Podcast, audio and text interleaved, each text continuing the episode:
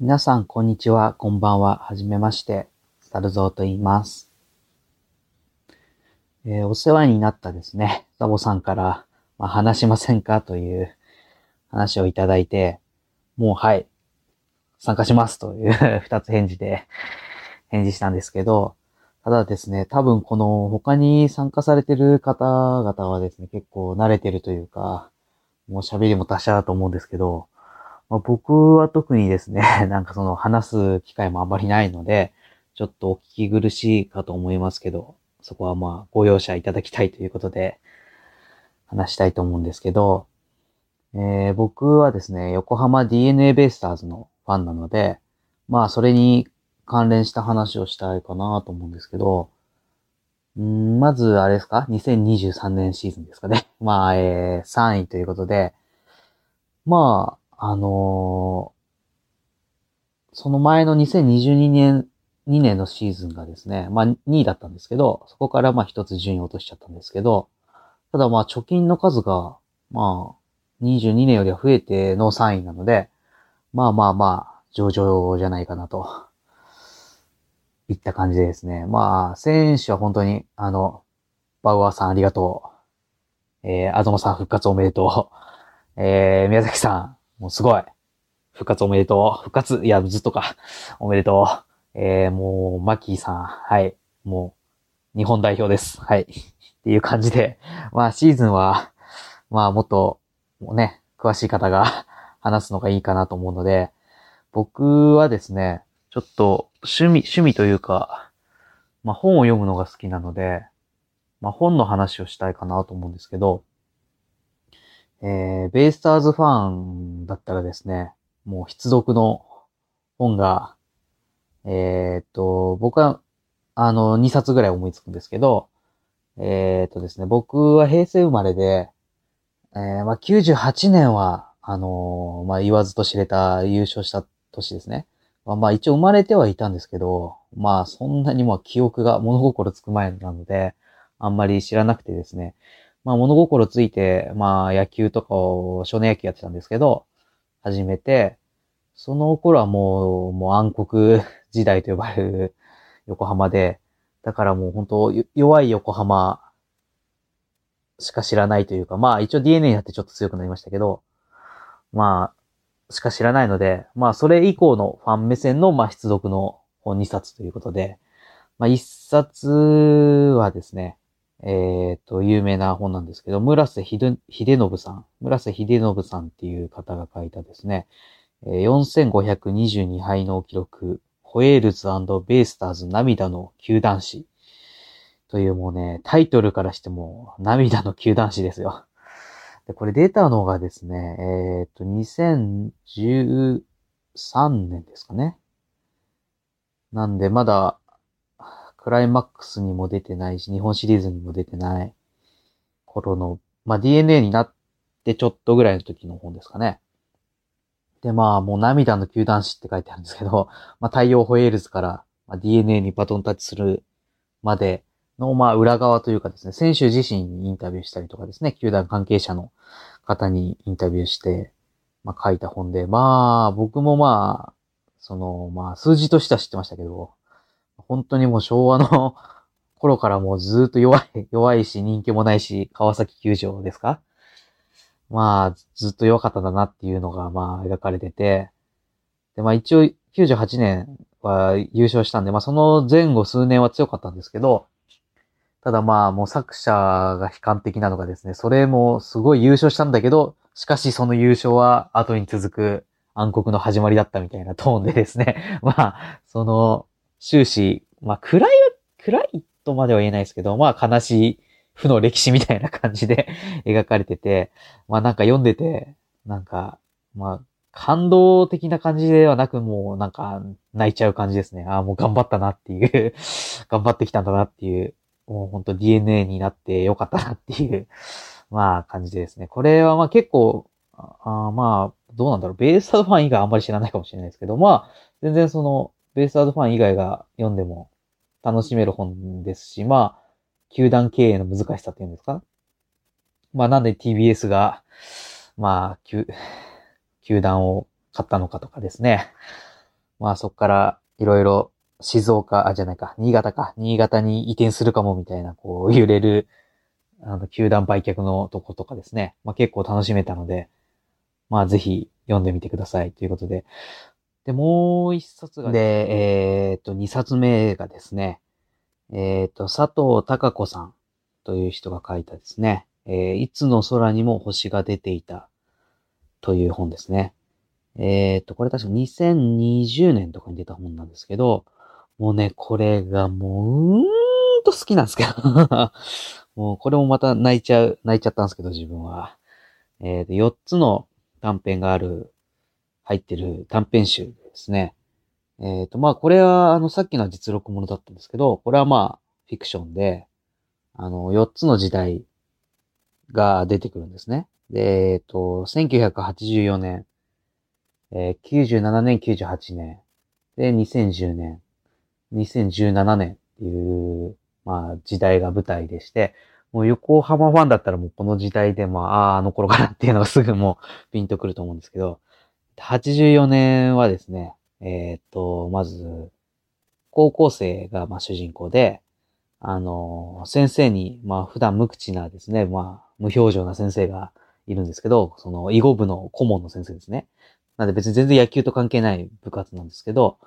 あのいきなりですね、野球の試合に連れてってあげるから、来なみたいな感じで誘われてですね、囲碁部の3人がですね、まあ、野球の試合を見てまあ、すごく感動するっていう話で、まあこれは本当に短くて、20ページぐらいかな？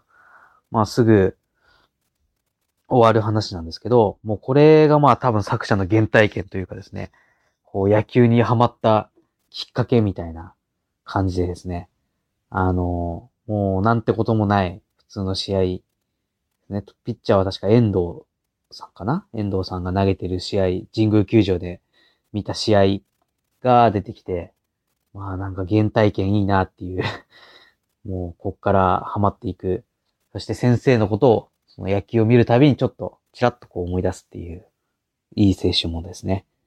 で、えっと、2冊目、2冊目っていうかまあですね、2つ目の話がですね、まあ97年、98年が舞台にしたですね、まあ高校2年生、3年生ぐらいのですね、まあ男女のカップルがまあ、えー将来、もう進路どうしようみたいなことをこう考えながらですね、あの、わ、でも、それと重なってこう、あ、ベイスターズが強い優勝できるかも。どうなんのっていう、その、こう、ドキドキをこう味わいながらですね、自分の人生もこれから決めていくっていう、こう、不安な気持ち。で、まあ、いろいろこう、カップルで喧嘩したりとかしながらですね、まあ、絆を深めていくっていう話で、まあ、僕も、その、まあ、話としては聞いたことあるんですけど、まあ、97年ですね、優勝目前で、えー石井和久さんですか。に、まあ、ノーヒットノーラン食らって、まあ、そこから結局負けちゃって、まあ、2位だったかな。で終わってしまうっていうところからですね、まあ、翌年、まあ、いわゆるマシンガン打線と呼ばれる、まあ、打線を引っ提げて、まあ、日本シリーズ優勝まで行くっていう、この興奮みたいなものがですね、もうなんか臨場感たっぷりに描かれてですね、こう、もちろん主役は選手たちなんですけど、こう、ファンも一緒に戦ってるってこういうことなんだなっていう、なんか、何かをこう応援するっていいものだなっていうことをこう再確認できて、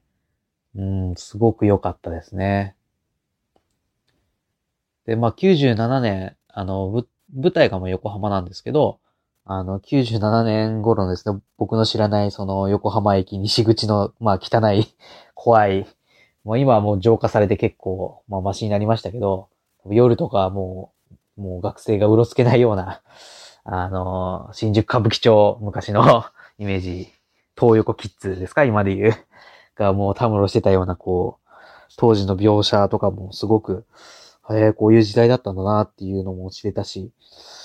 まあやっぱりその横浜市だけじゃなく、まあ神奈川だったかもしれないですけど、その優勝に沸く、なんかその、まあ空気感っていうのが描かれててすごい良かったですね。で、えっとね、三つ目がですね、2010年、もう、まあ絶賛暗黒時代でですね、あの、まあ電気屋、主人公電気屋さんで働いてる人なんですけど、その人がまあ、あの、その、お客さんで、すごくこう仲良くなって、そのお客、お客さんのお金持ちのお客さんがですね、まあ家の点検というかですね、そういうのも兼ねて、まあその家を開けるんで、あの、ちょっと住んでみないみたいな感じで、こう、ちょうどこう、主人公もまあ家を出たかったので、それにまあ飛びついて、こう、そこで暮らしてるとですね、そのむ、そこの家の息子がですね、あの、いきなりこう、帰ってきまして、あの、もう俺も行くところないから一緒に住まわせてくれっていうことで、その実際の息子とですね、二人でこう男二人、奇妙な同居生活を送るっていう話で、これがですね、まあ主人公がまあ横浜ファンなんで、まあその、まあ唯一の条件というか、まあ一応その、まあ親、親というかその持ち主から借り、正式に借りてるのはまあ主人公の方なんですけど、まあ一応息子さんなんで、あの、まあちょっと気を使ってというかですね、その夜の、その野球の試合だけはそのリビングに見させてくれと。あとはまあまあね、飯とかはまあ勝手にやればいいし、お金はその、あの、親がはや払払ってるんで、その、持ち主の方が払ってくれるという条件なんで、とにかくその、野球の試合だけは見せてくれって言うんですよ。で、まあ弱いんで、横浜その頃2010年なんで、あの、もうその、その生生意気というかですね、まあ、まあ生意気っても多分アラサーとかなんですけど、年齢は。あの、なんでそんな熱心に見てんのって言われるぐらいですね、この弱いのにっていうところを言われつつ、こう、毎日見てるんですけど、まあで、だんだんその、まあ、まあ、やんちゃな息子がですね、まあ、ちょっと騒動を起こしちゃって、それを助けたりとかっていう感じで、こう、二人の友情が育まれていくっていう話で、まあ、これは、まあ、いい話でしたね。まあ、普通に、うん。大人になっての、こう、友達作りというか、うん、なんかもう出てくるこう選手とかもやっぱりこう 懐かしいというか、まあ、太田アトリ選手とか出てくるんですけど まあ、なんかもう、試合の描写だけでも懐かしいなっていう。うん。で、最後の方かな？最後の試合で筒香選手が、筒香さんが出てきてですね、これからの未来を予感させるというかね、新しい時代が始まるんだなっていう感じで、まあ暗黒時代ですけど、まあ次につながる。まあでもこれも今思えばですよね。当時はもう、もうひたすら6位、小花監督ですか？もう、ひたすら弱かったんで、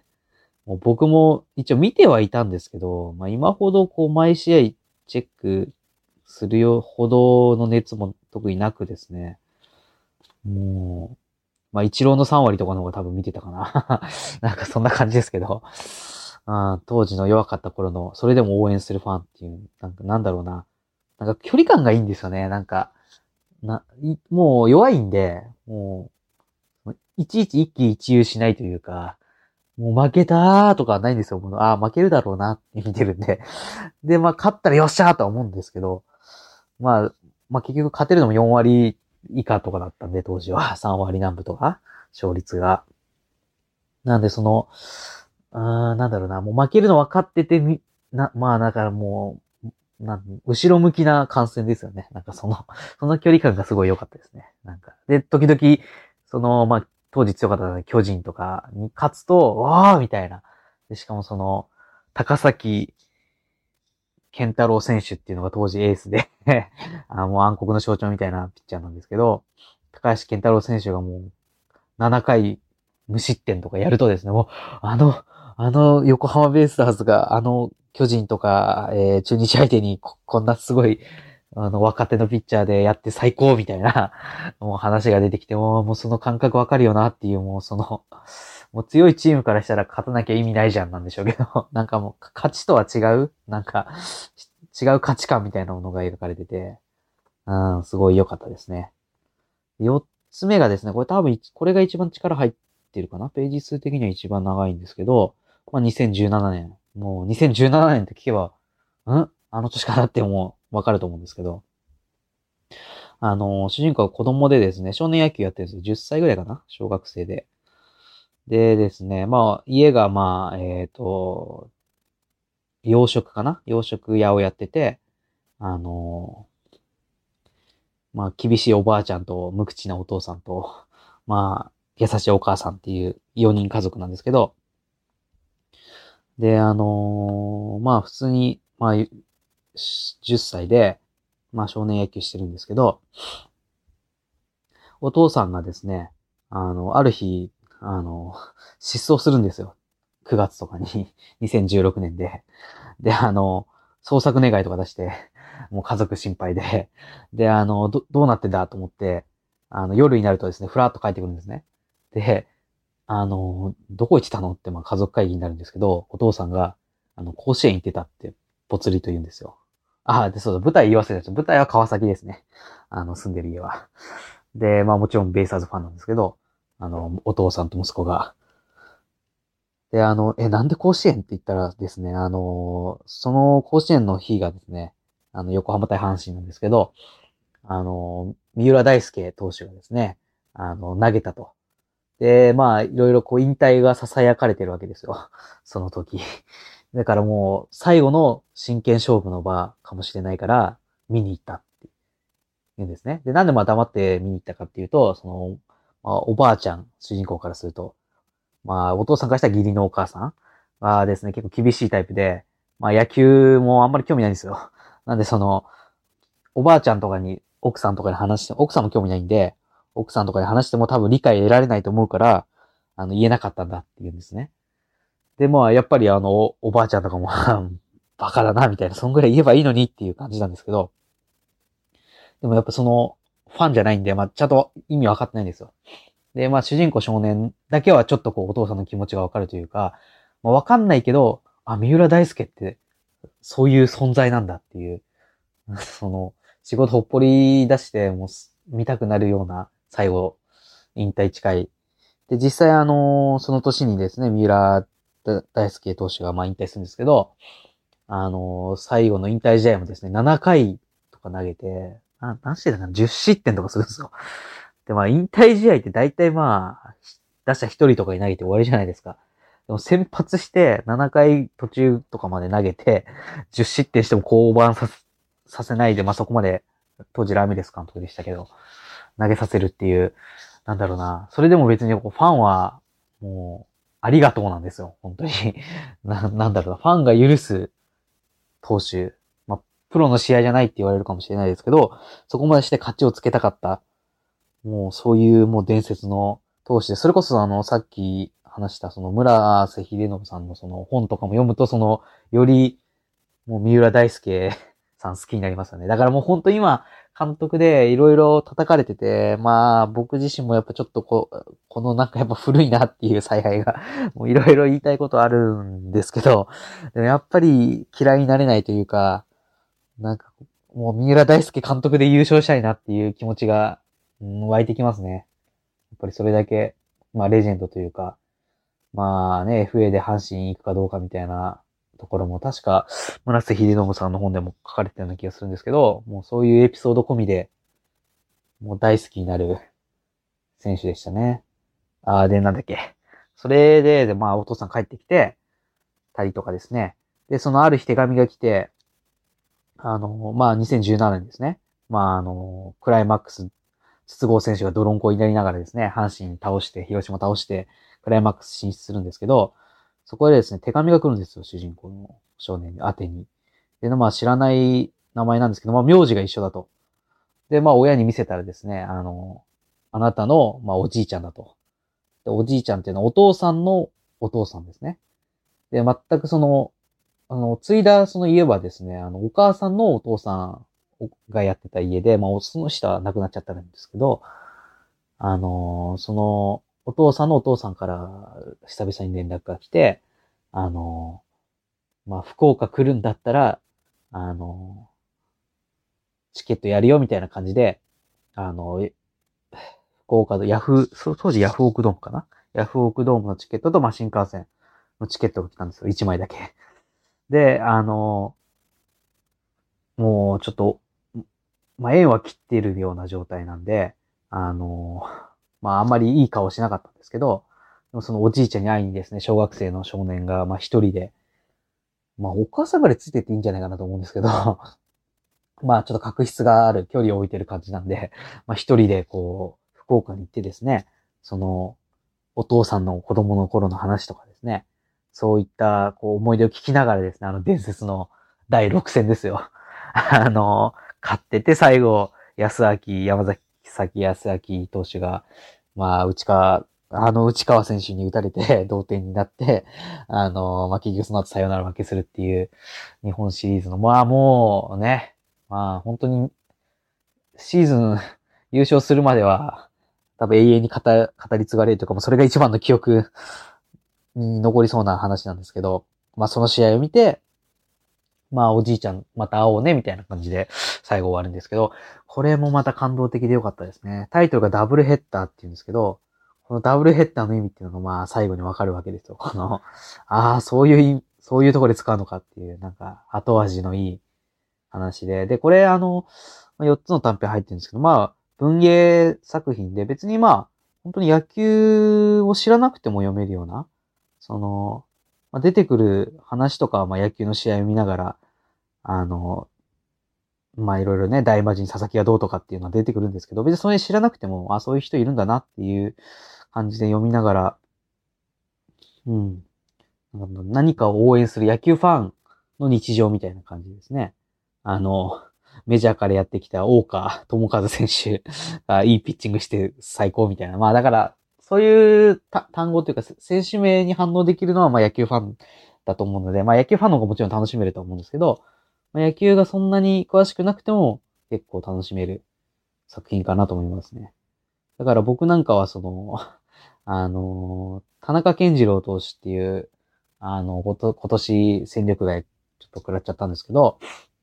あの、投手がですね、あの、田中のカーブっていうのをですね、が大好きなんだって、こう主人公の4、4つ目の小学生の少年が言うんですけど、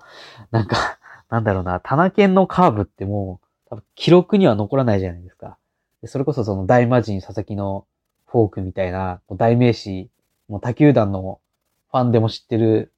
残る代名詞でもないし、なんか本当にこの時代にファンだった人だけが知る、こう、タナケのカーブっていうもう単語だけでもちょっと感動しましたね。もうこれずっと残るじゃないですか。言うなれば。あの、20年後、30年後のベイスターズファンが読んで、あ、タナケの、タナケン、田中健次郎って投手っていう人がいて、その人の必殺技がカーブだったんだなっていう、もうそれが永遠に残るっていうだけで僕としてはもう本当にありがとうございますっていう感じで、この作者の佐藤隆子さんっていう人が結構、もう長年のベイスターズファンだったらしくて、でおそらく最初のその80何年のあの話からですね、84年かな？の話も多分原体験に近い、もうそれぐらいの長いファンだと思うんですけど、後書きで、まあ、結構ね、98年の優勝のこととかも書いてあるんで、まあ結構愛がある。ただその、住んでいるのは東京なんで、あの、結構横浜の人たちに取材して書いた本みたいで、もちろんこの協力者の名前に、あの、村瀬、先ほど言った村瀬秀信さんの名前も上がってるんで、あの、おそらくそういう過去の細かいデータ的なところはその方に聞いてると思うんですけど、もうね、これは本当に好きで、あの、ぜひ、もう本、本が好きな方というか、まあ、本を読める方だったらもう読んでいただきたいなっていう作品ですね。もう、もうこの力の配慮でわかると思うんですけど、あの、まあ、村瀬秀信さんよりちょっと長く喋っちゃいましたけど、村瀬秀信さんの方は、まあ、有名なんで、このいつの空にも星が出ていたっていう本がおすすめですね。まあ、こんな感じですかね。ちょっと長々と喋っちゃいましたけど、あの、大丈夫ですか？ザボさん。こんな感じで、ね。